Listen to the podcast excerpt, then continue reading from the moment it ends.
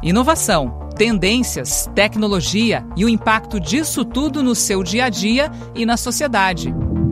Está no ar o podcast do Hub Globo News. E nesse episódio, crianças e adolescentes e um fenômeno do nosso tempo: a complexa relação com as telas, celulares, computadores, games e tudo mais que está envolvido nessa relação que mistura amor, ódio, necessidade e saúde física e mental. Para participar da conversa, a equipe titular do Hub Globo News com eu, Rafael Coimbra, Alexandre Roldão e eu, Marcelo Lins.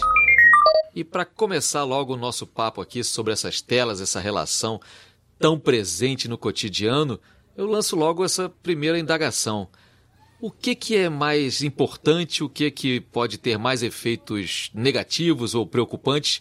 É o que a gente assiste ou é o tempo que a gente dedica às nossas telas? As duas coisas contam nessa relação.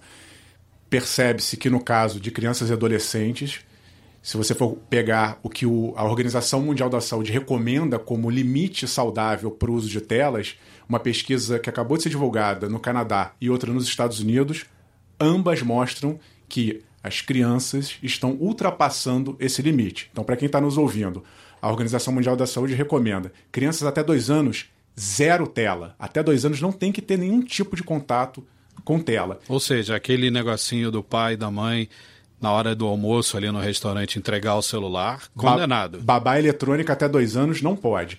De 3 a 4 anos, ou seja, até os 5 anos de idade, a criança só deve usar uma hora de tela por dia. Impossível. Aí, todo mundo que responde a pesquisa, você vê nitidamente que ninguém ou praticamente uma parcela muito pequena consegue cumprir essa recomendação da Organização Mundial da Saúde. Mas tem a discussão do conteúdo também, do que se coloca para as crianças verem. Então, eu acho que isso aí é que a gente tem que botar na balança, porque não basta dizer que o tempo de tela que você vai dedicar, ou tempo de horas, você vai passar uma, duas horas, é proveitoso. Às vezes você pode estar olhando conteúdo que não faz o menor sentido para sua vida.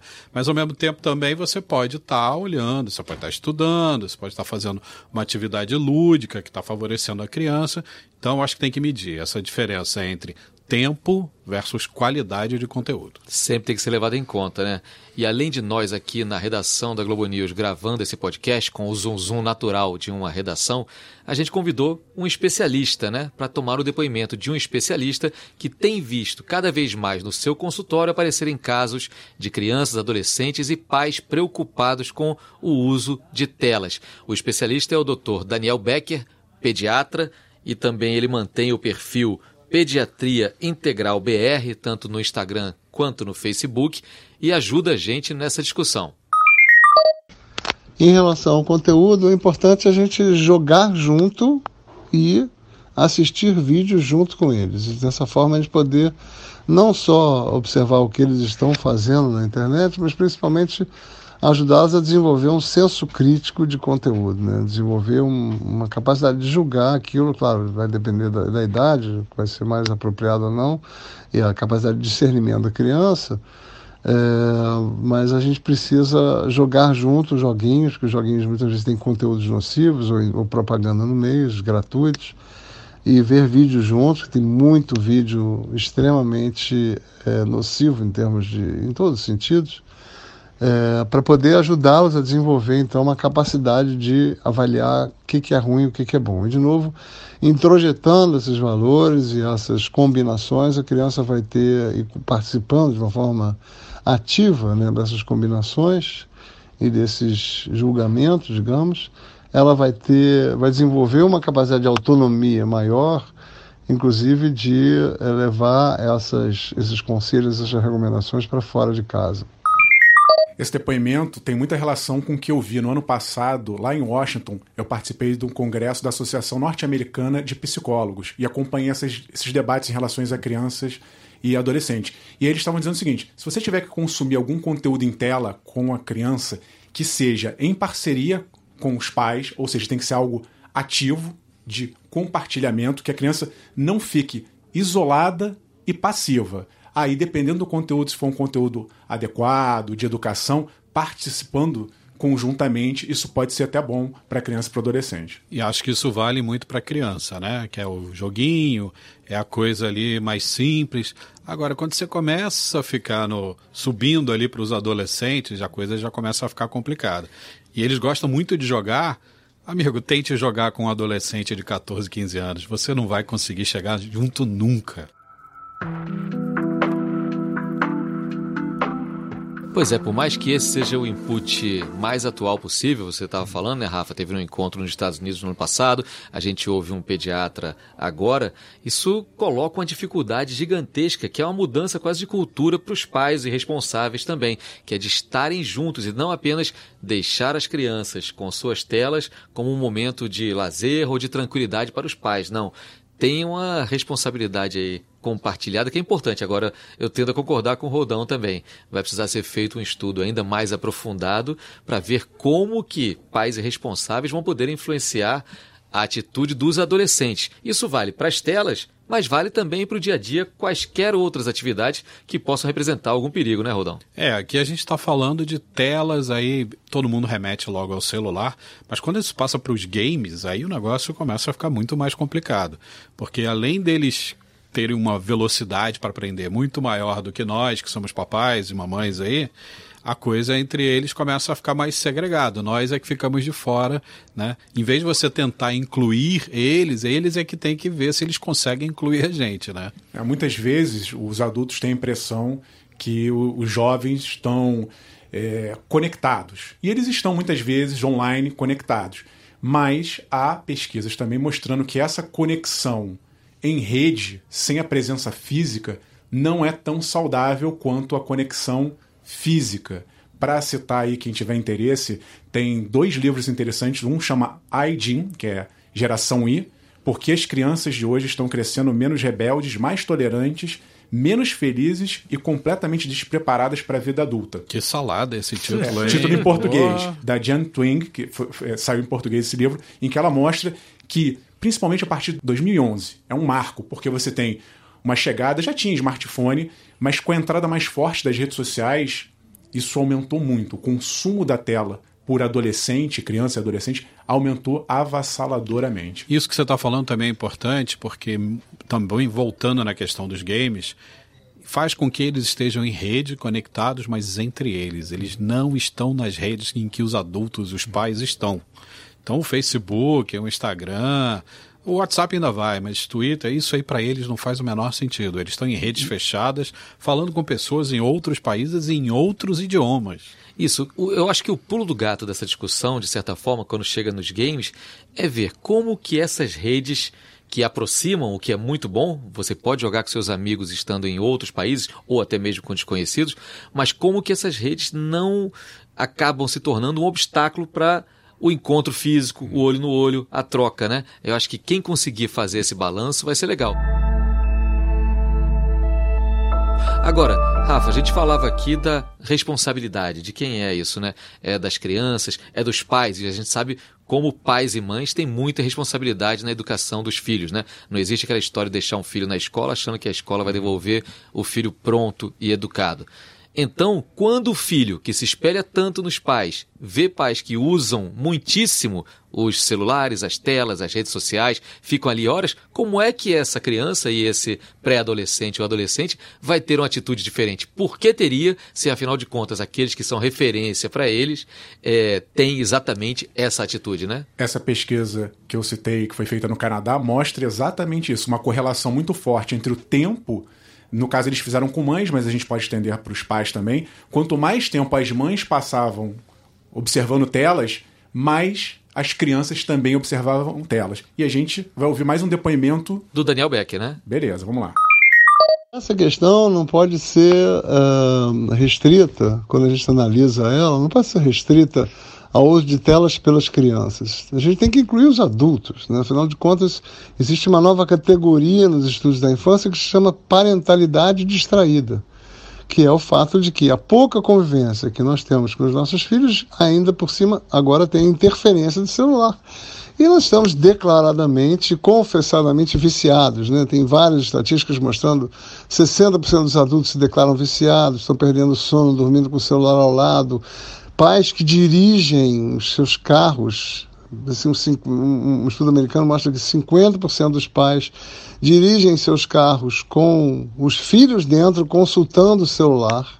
Quer dizer, já, já existe uma, uma associação de mais de 25% de acidentes com celular, de mais de 25% dos acidentes de carro tem associação com o uso do celular, está superando o álcool em muitos países como causa associada de acidentes automobilísticos.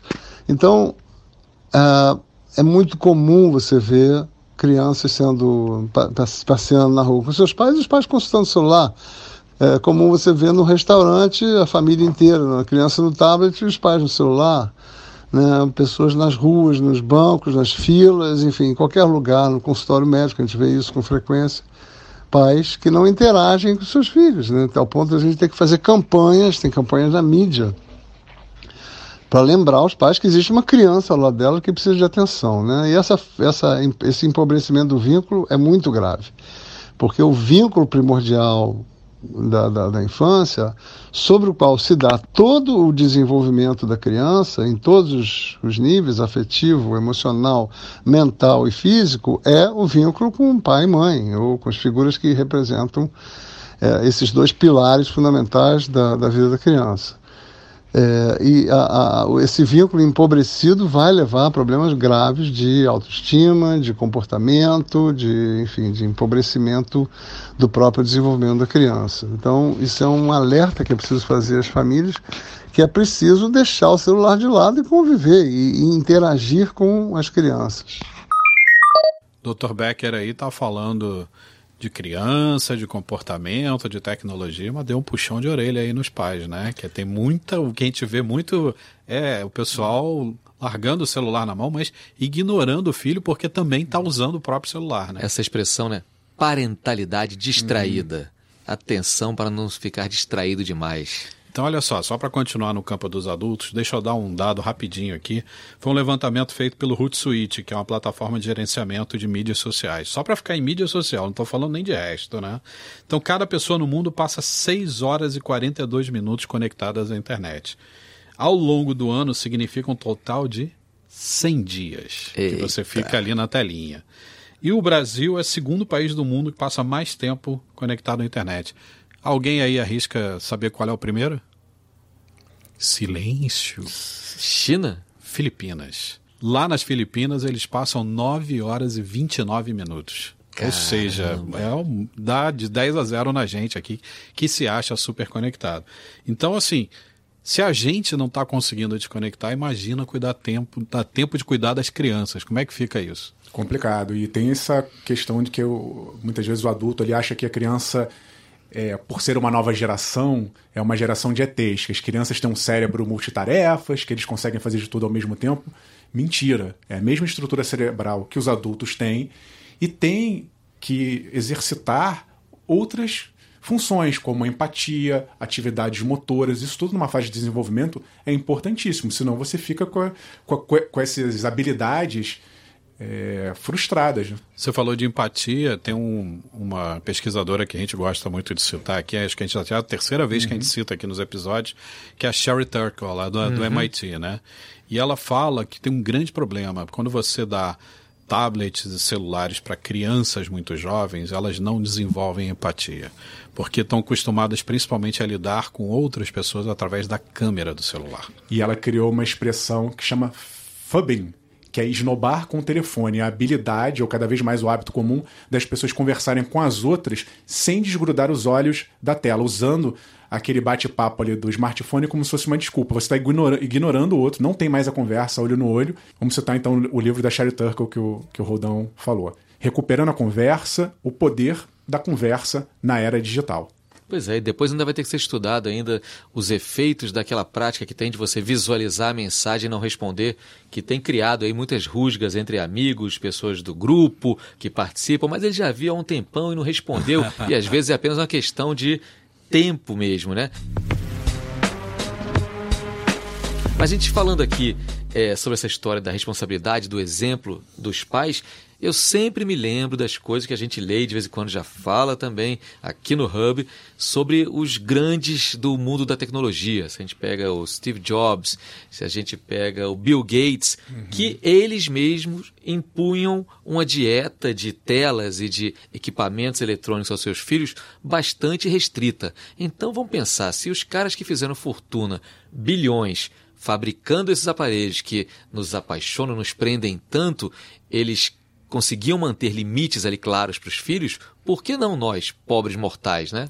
Você falou em pobre, talvez o, a questão seja essa, né? O dinheiro para você ter uma estrutura, muita gente às vezes não tem uma estrutura, por exemplo, para colocar um filho na creche, tem, ou trabalha em casa, e acaba usando de babá eletrônica ou a tela para deixar a criança ali quietinha no canto. Agora, quando você faz isso, você está terceirizando a criação do seu filho. Sim. A de quem que é a responsabilidade? Dos pais, da escola. E aí, quando tem um vácuo, a gente sabe que não existe vácuo, alguém vem lá e ocupa. Ultimamente, quem ocupou não foi pai, nem mãe, nem escola, foi a China, um Estado totalitário. E aí a China resolveu se meter na questão dos games, porque viu que era uma epidemia, e baixou uma norma que jogadores menores de 18 anos serão proibidos de jogar online entre 10 da noite e 8 da manhã porque o pessoal lá está virando à noite. E aí não é só lá, né? Em qualquer lugar a gente já sabe disso. E também ficarão restritos a 90 minutos de jogos durante a semana, 3 horas só no final de semana e feriado.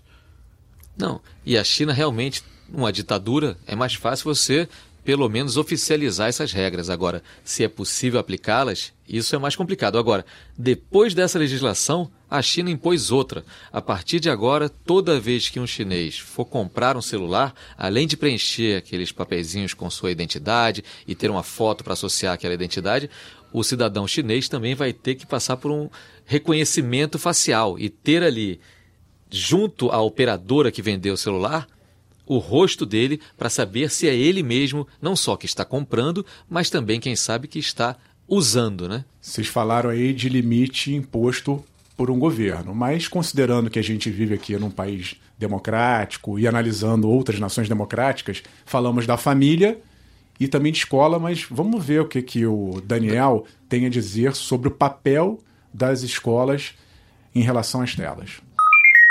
Em relação ao uso de celular nas escolas, eu, eu acho que seria o caso da gente ter um pouco mais de uh, radicalismo, entre aspas, nessa questão.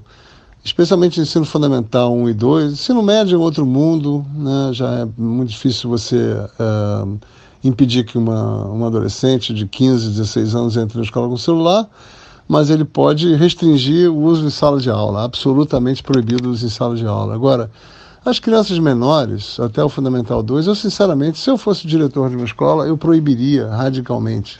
Entra na escola, no máximo coloca o celular é, em algum lugar e só pega na saída, em, ou no recreio, mas aí se as crianças têm acesso ao celular no recreio, elas não vão brincar, não vão fazer mais nada a não ser uh, ficar no celular. Então elas perdem atividade física, perdem interação social, que é a função do recreio. O recreio é fundamental na educação infantil, na educação das crianças.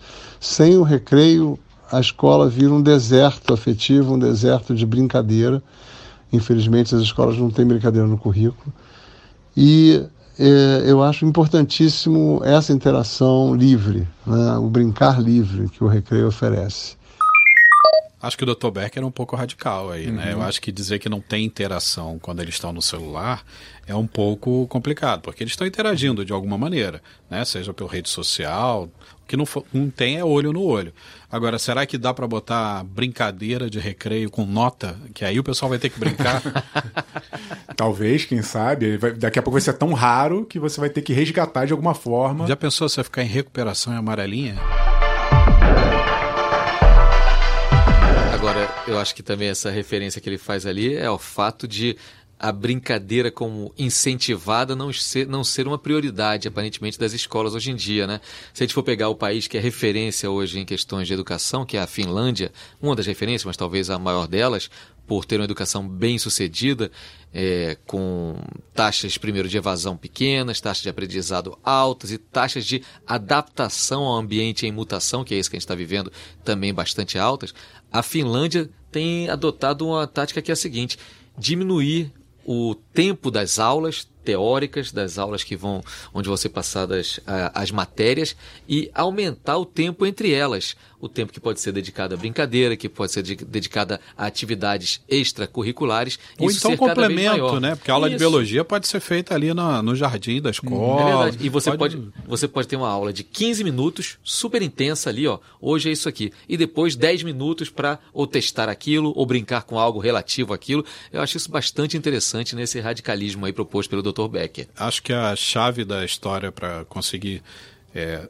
burlar a criatividade toda, as luzes, os jogos, é, é ter experiência. Né? Seja no mundo digital ou analógico, quando você insere experiência ali no dia a dia, a criança ou adolescente acompanha, porque ele quer ver o, qual é o resultado daquilo. Talvez um caminho seja usar o próprio telefone como o princípio, algo que estimule você a sair do telefone, é, sei lá, uma, uma brincadeira, uma competição, pode partir do telefone e depois vai para o mundo real. Esse, esse vai e volta também pode ser um caminho interessante. Agora, a gente está falando nesse universo aí que para muitos é desconhecido, né? O universo do, dos filhos pequenos, dos adolescentes mas eu sempre volto botando a responsabilidade também na nossa conta, né? Então, o que, que a gente pode fazer primeiro para controlar os nossos impulsos, os nossos defeitos, para depois aí sim ensinar os filhos? O que, que dá para fazer? Porque afinal de contas, é você é o modelo daquela criança. Né? Exato, né? mas eu acho que é, como é tudo muito novo, a gente está no momento de aprender quais são as consequências, aprender a lidar com o que a gente chama o FOMO, Fear of Missing Out, o ah. medo de ficar descolado, desconectado, perder alguma coisa. Adorei que você falou esse tema, porque eu estava justamente uhum. procurando FOMO, né? Uhum. Que é a palavrinha que muita gente já conhece, e descobri que existe já uma nova, uhum. que é o FOMC que é o Fear of Missing Something Important. é o medo de perder algo que seja importante. Porque o, o, medo de perder alguma coisa é uma foto que você viu de alguém na praia, ou de uma roupa que alguém postou. Agora, o medo de estar tá perdendo alguma coisa importante, principalmente a gente que é jornalista aí, sofre disso, né? Então eu vou te dar o antídoto para isso. Ih. Com uma palavrinha também mais ou menos nova, que é o JOMO. Joy of Missing Out. Ou seja, o prazer de se desconectar. Tem muita gente agora que está redescobrindo o que a gente até outro dia fazia naturalmente e que agora passou a ser uma raridade. Não, o prazer de não fazer nada. O prazer de estar apenas interagindo com quem está perto de você. O prazer de olhar para trás e lembrar que há bem pouco tempo não havia celular. Dizer isso, talvez, para as crianças também. Ó, até outro dia não tinha celular, até outro dia não tinha essas telas todas. E as pessoas eram obrigadas a fazer outras coisas ou não fazer nada. Experimente fazer isso um dia. Agora, a gente ouviu também o Dr. Becker sobre isso, porque fala-se muito com muita preocupação dessa relação crianças, adolescentes e telas. E adultos também, porque os adultos são, exatamente como o Rodão, o Rafa, eu mesmo, a gente está falando aqui há um tempão, são a referência. Dr. Becker também tem um antídoto para a série de problemas que a gente associa ao uso excessivo de telas. Uma recomendação que eu acho fundamental também, uh, que eu sempre faço às famílias, é uma espécie de antídoto desse excesso de, de, dessa intoxicação digital que nós estamos vivendo, nós adultos e crianças também, nessa contemporaneidade, que é o livre brincar na natureza para as crianças. Esses dois elementos são fundamentais da infância, é uma essência da infância. Quando a gente pensa numa criança saudável feliz, a gente fecha os olhos, a gente vê essa cena, uma criança brincando na natureza, brincando num parquinho, livremente, sem ninguém orientando, ninguém treinando. Isso é fundamental para a sua felicidade, o seu bem-estar e para o desenvolvimento de uma série de habilidades fundamentais que ela vai, inclusive, precisar quando for adulta. Curiosidade, coragem, força física, uh, foco nas atividades e, e, brincando com outros, colaboração, comunicação, resolução de problemas, enfim, uma série de, de habilidades maravilhosas que o livre brincar, especialmente na natureza, vai oferecer para a criança. E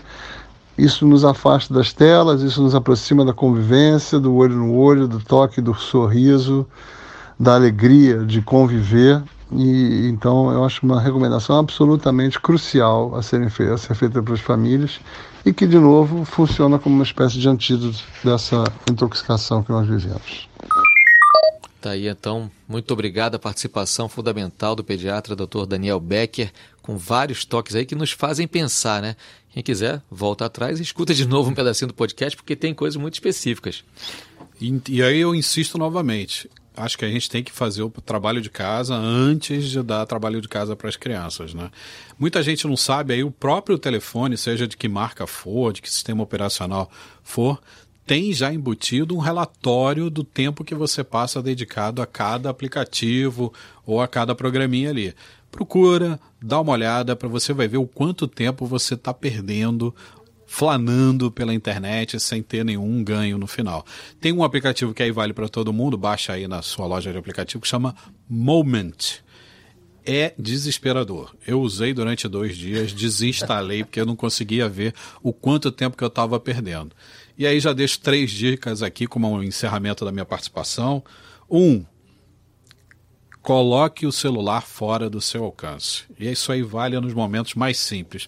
Vai se dedicar a fazer alguma coisa, mesmo que seja ver televisão, almoçar, fazer alguma coisa, deixa ali na mesinha, deixa carregando no quarto. Rodão, só te interrompendo. Tem uma pesquisa que mostra que o telefone do lado, se ficar muito perto, causa ansiedade. Então tem que ficar num outro cômodo para você não ter a opção de pegar aquele telefone.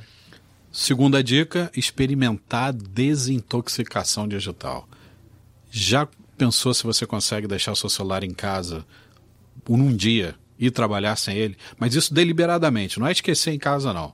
É falar assim: hoje eu vou deixar ele aqui. Pensa que você no trabalho tem telefone, tem computador, vai estar com acesso ao seu e-mail, Talvez você tenha acesso a alguma rede social, mas o teu celular vai estar lá. Talvez quando você voltar 8, 10 horas depois, se você for ver, muita coisa ali não valeu a pena, que só te incomodou. E última, descubra o que, que você está sentindo nesse dia de desintoxicação. E aí você vai se analisar, você vai ver, será que eu estou ansioso? Será que me fez falta? Será que realmente eu precisava estar em contato? Acho que cada um, se conhecendo, vai trabalhar melhor pro, dentro da família e dos próprios filhos agora que o podcast está terminando, então você dá uma desconectada aí, vá dar uma passeada, se você tiver filhos, vá para uma brincadeira com seus filhos. E volta toda semana para ouvir o episódio inédito do podcast do Hub Globo News e também confere o programa da TV com episódios inéditos também que vão estar tá lá no Globo News Play. É simples de acessar, mas preste atenção, vale a pena desintoxicar um pouquinho das telas e fazer isso junto com seus filhos, compartilhar e fazer esse tal do livre brincar. Eu agradeço então a todo mundo que viabilizou este podcast aqui. A gente promete estar semana que vem de novo com outro episódio inédito e você pode encontrar sempre o Hub Globo News no seu tocador preferido e tem o programa também, como eu já falei. Tô desligando por aqui, mas assim, podcast dá para escutar andando de bicicleta. Não dá para escutar jogando bola, mas dá para escutar fazendo um monte de coisa, então aproveita. tchau, tchau. Valeu.